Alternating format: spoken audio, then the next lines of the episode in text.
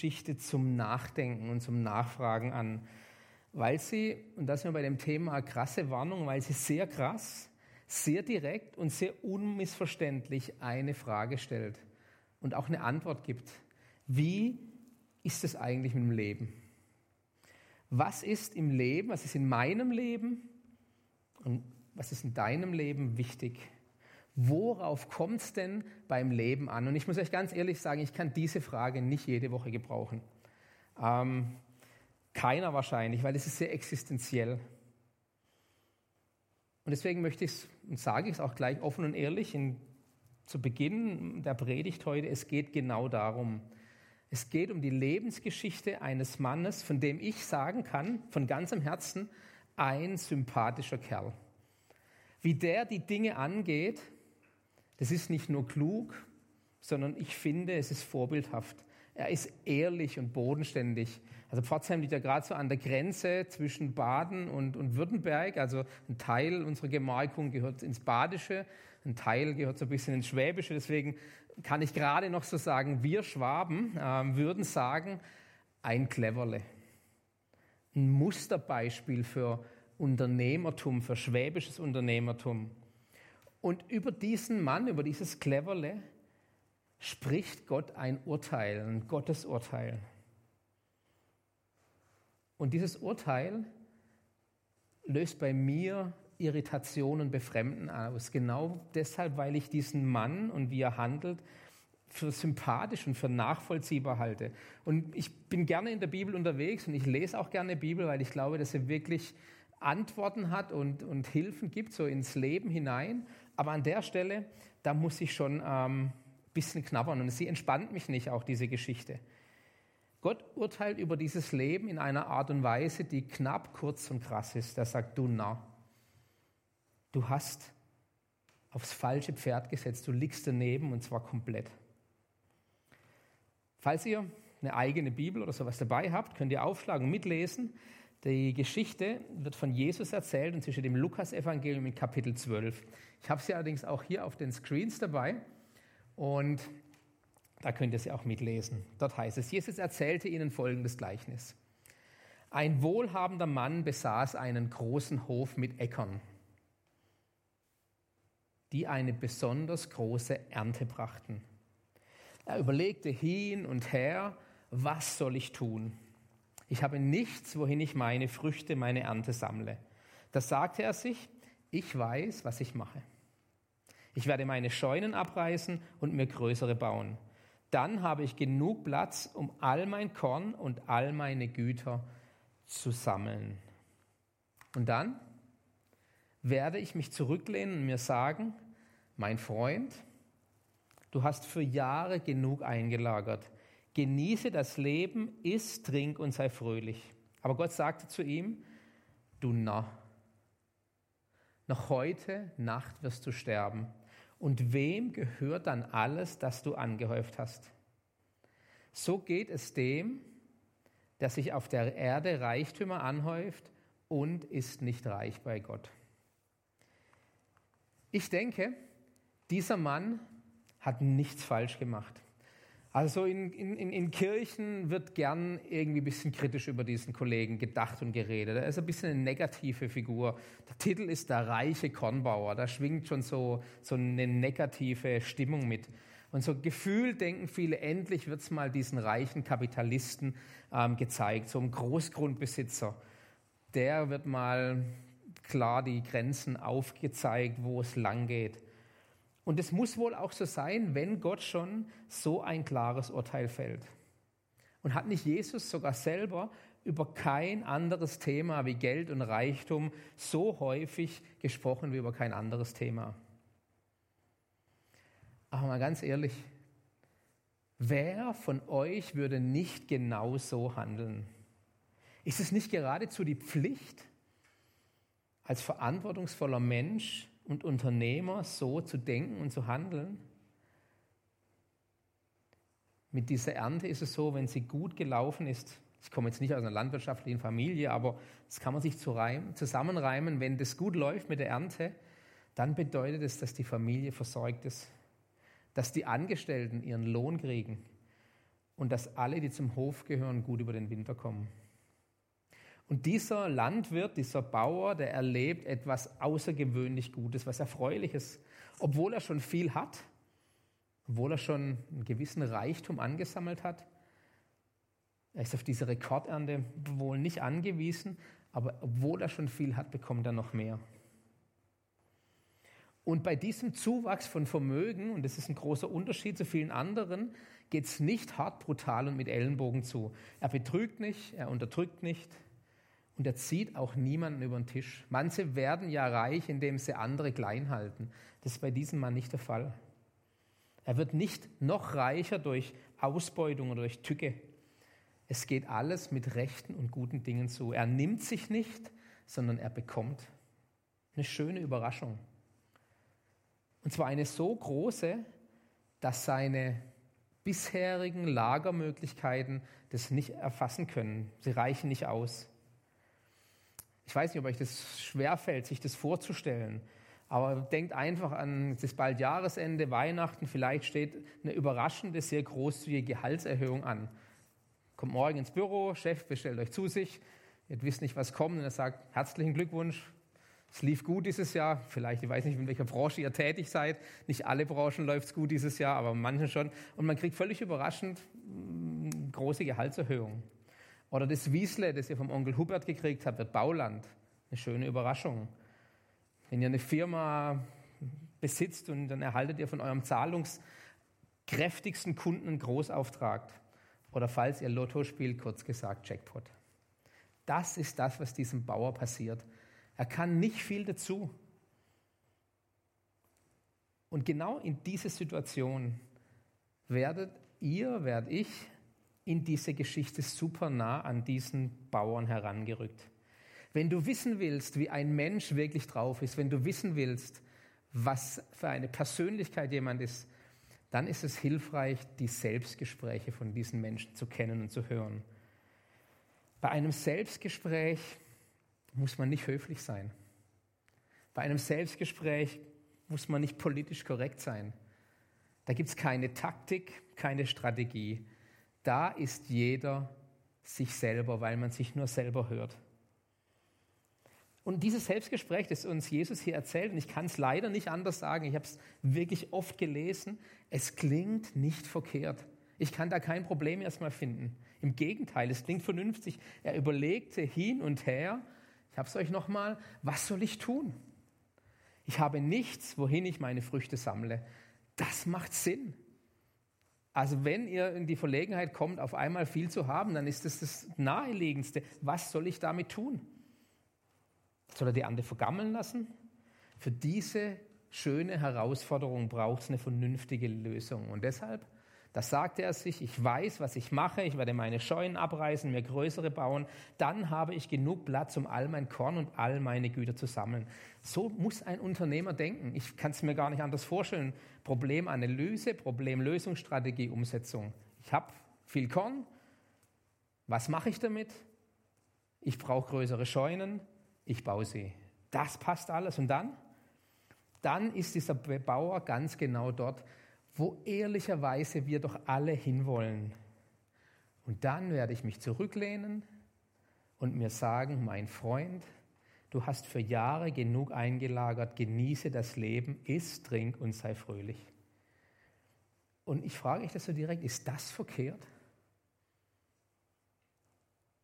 Für mich klingt es gut. Ich kann es gar nicht anders sagen. Ja, das passt. Und ich bin mir sicher, Jesus könnte diesen Mann in seinem Selbstgespräch auch ein Bibelzitat bringen lassen. Denn für jeden Zuhörer, der diese Geschichte bis hierhin gehört hat, war klar, so muss es sein. Zum Beispiel Sprüche 3, Vers 12, ein Wort aus der Bibel, was Gott uns sagt. Dadurch wurde mir klar, dass es das Beste für den Menschen ist, sich zu freuen und das zu genießen, was er hat. Denn es ist ein Geschenk Gottes, wenn jemand isst und trinkt und sich über die Früchte seiner Arbeit freuen kann. Ein Amen dazu. Dieser Mann hat doch alles richtig gemacht. Und ich könnte eigentlich jetzt hier aufhören, die Predigt könnte zu Ende sein, nur dass heute Abend hier an dieser Stelle kein Amen kommt, sondern, und jetzt finde ich tatsächlich, wird es krass, Weiß ich nicht, kann ich weiterklicken oder geht es hier hinten weiter? Nein? Okay, perfekt. Gott redet grob, unhöflich und mächtig. Jetzt kommt auf einmal Gott ins Spiel.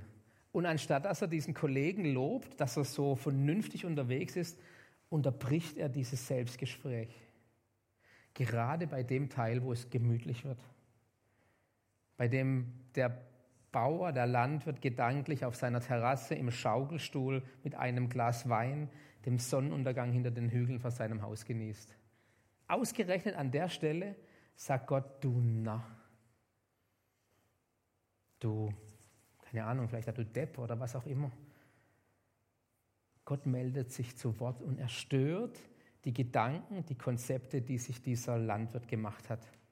Er unterbricht dieses wohlige Gefühl. Und das krass, grob und zumindest für mich sehr irritierend und nah. Und ich habe mich gefragt, also Jesus erzählt die Geschichte ja, von daher ist es ja, ist ja schon irgendwie was dran, aber redet Gott so, so eigentlich fast unverschämt, unterbrechend, fordernd, radikal. Und ich muss euch ganz ehrlich sagen, ich bin froh, dass es nicht nur diese Geschichte im Neuen Testament gibt, sondern dass es viele Geschichten von Jesus gibt und von Gott, wie er mit Menschen begegnet. Und Gott redet nicht immer so. Nicht zu einem Kind, da findet er ganz andere Worte. Nicht zu einer Frau, nicht zu Zerbrochenen, nicht zu Benachteiligten und auch nicht zu armen Menschen, die am Boden liegen. Da hat Jesus ganz andere Worte und hat Gott ganz andere Worte. Aber hier redet Gott grob und so wenig feinfühlig, weil er so reden muss, kurz und knapp, scharf und hart, so dass es verstanden wird. Und ich glaube, jeder von euch hier versteht, was Gott sagt. Du Narr, noch heute Nacht wirst du sterben. Und wem gehört dann alles, das du angehäuft hast? Diese Geschichte hat einen offenen Schluss. Es wird nichts vorgekaut, es gibt kein Ergebnis und keine Lösung. Es geht auch nicht darum, uns irgendwie vor den Kopf zu stoßen, sondern Jesus liebt es, mich und dich zum Nachdenken zu bringen, dich herauszufordern. Denk mal nach, wie sieht es denn eigentlich aus? Natürlich setzt Jesus hier auch schon einen deutlichen Akzent, einen Kontrast, so Dinge, die gegeneinander stehen. Der Bauer plant langfristig. Ich habe etliche Jahre genug. Nun, Freund, hab Frieden, Ruhe, lehn dich zurück, langfristig. Der Tod kommt kurzfristig. Aber das ist nicht eine wirkliche Überraschung. Da braucht es auch irgendwie keine übertriebene Reflexion und Nachdenken dafür. Dass wir sterben müssen, ist mit dem Tag unserer Geburt klar. Und trotzdem ist es so, dass das Thema Tod in unserer Kultur, zumindest da im Enstal unten, ähm, da redet man nicht so gern drüber. Das ist, ich weiß nicht, wie es hier oben ist, in Schopfloch, aber ich vermute mal ganz ähnlich. Ich habe am ähm, letzten Sonntag mit einem, jemand aus meiner Gemeinde gesprochen, da ist überraschend ein Arbeitskollege gestorben. Ähm, und er, es war der Chef und er musste jetzt irgendwie der Belegschaft das mitteilen. Und dann habe ich es dann hinhergeschrieben, er hat sich dann entschlossen, irgendwie alle zusammenzurufen ähm, und, und da einfach auch ein persönliches Statement mit dazu zu geben. Aber es war unangenehm. Man redet nicht so gern übers Sterben. Obwohl jeder von uns weiß, dass er plötzlich kommen kann. Was das Leben betrifft, bewegen wir uns auf dünnem Eis. Aber was auch hier wieder ungewöhnlich ist und so normalerweise nie vorkommt, der Tod wird angekündigt. Dem Tod wird in dieser Geschichte ein Termin gesetzt. Und ich dachte so für mich, offensichtlich gibt es jemand, der dem Tod, dem Sterben einen Termin setzen kann. Und wie viel Macht muss der haben, der festlegen kann, wann gestorben wird? Der dem Tod einen Termin setzen kann. Nicht der Tod ist eine Macht, sondern Gott hat die Macht über den Tod. Es ist eine Grenze, die Gott setzt. Und dann ist es sehr existenziell.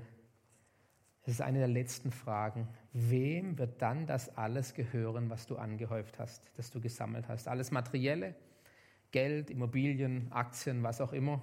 Das ist eine der schwierigsten Fragen für vermögende Menschen heute. Wie lege ich mein Geld vernünftig und sinnvoll an? Also diese Frage haben nicht alle, aber die, die sie haben, ist echt eine spannende Frage. All dein Ansehen, all deine Erfolge, all das, was deinen Status ausmacht, dein Einfluss, einfach alles, was du angehäuft hast. Und auch da ist die Antwort mega klar. Egal wem, ob du Erben hast, die dich beerben werden, die du in deinem Testament bedacht hast, ob es dem Allgemeinwohl zugutekommt, deinen Nachkommen, wem auch immer, dir gehört es in jedem Fall nicht mehr. Und deswegen ist die Frage, die Jesus stellt, wer bist du, wenn du alles verlierst? Und da ist der Tod tatsächlich krass und klar. Und es ist tatsächlich auch eine, eine krasse Warnung, weil der Tod nimmt dir alles, was du hast. Und die Frage ist, wer bist du ohne das Angehäufte? Was ist, deine, was ist deine Identität, wenn du nichts mehr von dem hast, was du dir angesammelt hast? Und mir ist schon klar, das ist für einen Sonntagabend harte Kost. Alles nicht irgendwie easy going. Und ich habe es euch ja gesagt, man kann das nicht jeden Tag und nicht jede Woche gebrauchen. Aber an dieser Stelle wird klar, was sind denn die Dinge, auf die du in deinem Leben setzt? Jesus würde sagen, was sind denn die Götter, auf die du vertraust? Was sind denn die Lebenslügen und die Lebensillusionen, auf die du dein Leben gebaut hast? Und deswegen redet Gott so grob. Vor allem, dass es klar wird. Er sagt, na, warum? Ich glaube nicht, weil dieser Mann so hart gearbeitet hat, war nicht das Problem. Ich glaube auch nicht wegen des Reichtums. Reichtum an sich ist nicht schlimm und Armut an sich ist keine Tugend. Ich glaube auch nicht, dass Gott so grob ist, weil dieser Mann unredlich war, habe ich ja schon gesagt, weil er auf ausbeuterische Art und Weise das verdient hat, sondern da war einer fleißig, weise und gescheit. Und ich glaube, Gott sagt auch nicht du nah, weil sich dieser Mann an seinem Leben freuen wollte, weil er es genießen wollte. Und deswegen ist die Frage so wichtig, warum? Warum ist Gott so hart und deutlich? Warum ist dieser Kornbauer, dieser Landwirt ein Narr? Ich glaube, es liegt daran, weil er die falschen Dinge zum Wesentlichen erklärt, weil er sich was vormacht weil er sich vom Wohlstand, Sicherheit und Lebensglück verspricht, weil er das Lebensmittel mit dem Leben verwechselt, weil er vom Wohlstand das bekommen will, was man ehrlicherweise nur bei Gott bekommt. Die Geschichte Jesus macht es klar, weil er nicht reich bei Gott war. Und deswegen ist die entscheidende Frage, wie werde ich denn reich bei Gott? Jesus sagt, so geht es dem, der sich auf der Erde Reichtümer anhäuft und ist nicht reich bei Gott. Und das ist die entscheidende Frage. Und das wünscht sich Jesus, dass ihr das mitnehmt und darüber nachdenkt. Wie kann ich denn reich bei Gott werden? Jesus hat in dieser Frage nach dem Reichtum bei Gott, hat es auf zwei Dinge reduziert. Könnt ihr nachlesen im Lukas-Evangelium. Da heißt es, du sollst den Herrn, deinen Gott, von ganzem Herzen, von ganzer Seele, mit deiner ganzen Kraft und allen deinen Gedanken lieben und liebe deinen Nächsten wie dich selbst. Das klingt sehr banal, Gott lieben und den Nächsten. Wie wirst du reich bei Gott? Indem du den liebst, der dich geschaffen hat, indem du dem die Ehre gibst, der der Schöpfer und Liebhaber des Lebens ist.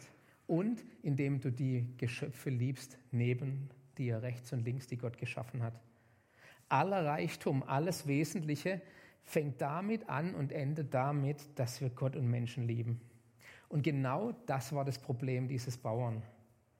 Er konnte unglaublich viel, aber genau diese zwei Dinge nicht. Wenn man nochmal auf sein Selbstgespräch achtet, er dachte bei sich selbst. An Gott dachte er nicht. Er sprach zu seiner Seele, liebe Seele, mit Gott sprach er nicht. Der, der das Leben gibt, der, der für Regen und Sonne, und Sonne verantwortlich war, der es zur rechten Zeit hat regnen lassen, der zur rechten Zeit Wärme gegeben hat, der zur rechten Zeit da Bienchen und so weiter hat fliegen lassen, dass die hm, Früchte da bestaubt wurden und dass sie dann wachsen konnten und dass alles gut geworden ist. Gott kommt in seinem Reden und Denken nicht vor. Er dachte bei sich, er sprach zu sich, ich habe nichts, wohin ich meine Früchte sammle, das will ich tun, ich will meine Scheunen abbrechen, ich will mir größere bauen, ich will darin sammeln, all mein Korn, meine Vorräte, ich will sagen zu meiner Seele, liebe Seele, du hast großen Vorrat, liebe Seele, iss und trink. Dieses Selbstgespräch hat ungefähr 60 Worte. Und über zehn davon sind ich und mich und mein, ich meiner, mich mir. Gott segne diese vier. Er hat nie wir gesagt. Er hat nie unser gesagt. Er hat nie Danke gesagt. Gott und Menschen lieben. Wie kannst du reich bei Gott sein? Wie merkst du, ob du ein Narr bist oder nicht? Ich kann es nur für mich selber beantworten und möchte euch herausfordern, ob ihr es für euch auch beantworten wollt. Achtet auf eure Selbstgespräche. Achtet darauf, was ihr denkt, was euch antreibt. Hör genau hin. Was sind denn deine Gedanken und was sind deine Wünsche? Worum kreist dein Denken?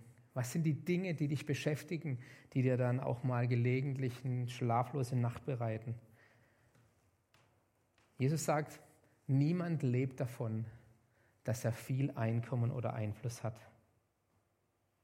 Und ich möchte euch einladen, erlaubt euch den Luxus, vielleicht jetzt, gerade im Augenblick, gleich gibt es nochmal ein Lied, vielleicht bei dem Song, der kommt, vielleicht auch zu Hause, wenn ihr im Bett liegt oder wenn ihr mit euren Lieben noch irgendwie das Wochenende ausklingen lasst, erlaubt euch den Luxus, darüber nachzudenken. Wie ist es mit Gott und Menschenlieben? Welche Wichtigkeit und welche Priorität hat es in eurem Leben, bevor dich morgen die Arbeit und der Alltag wieder hat? Amen. Vielen Dank, dass ihr einen Song für uns habt. Ich freue mich darauf.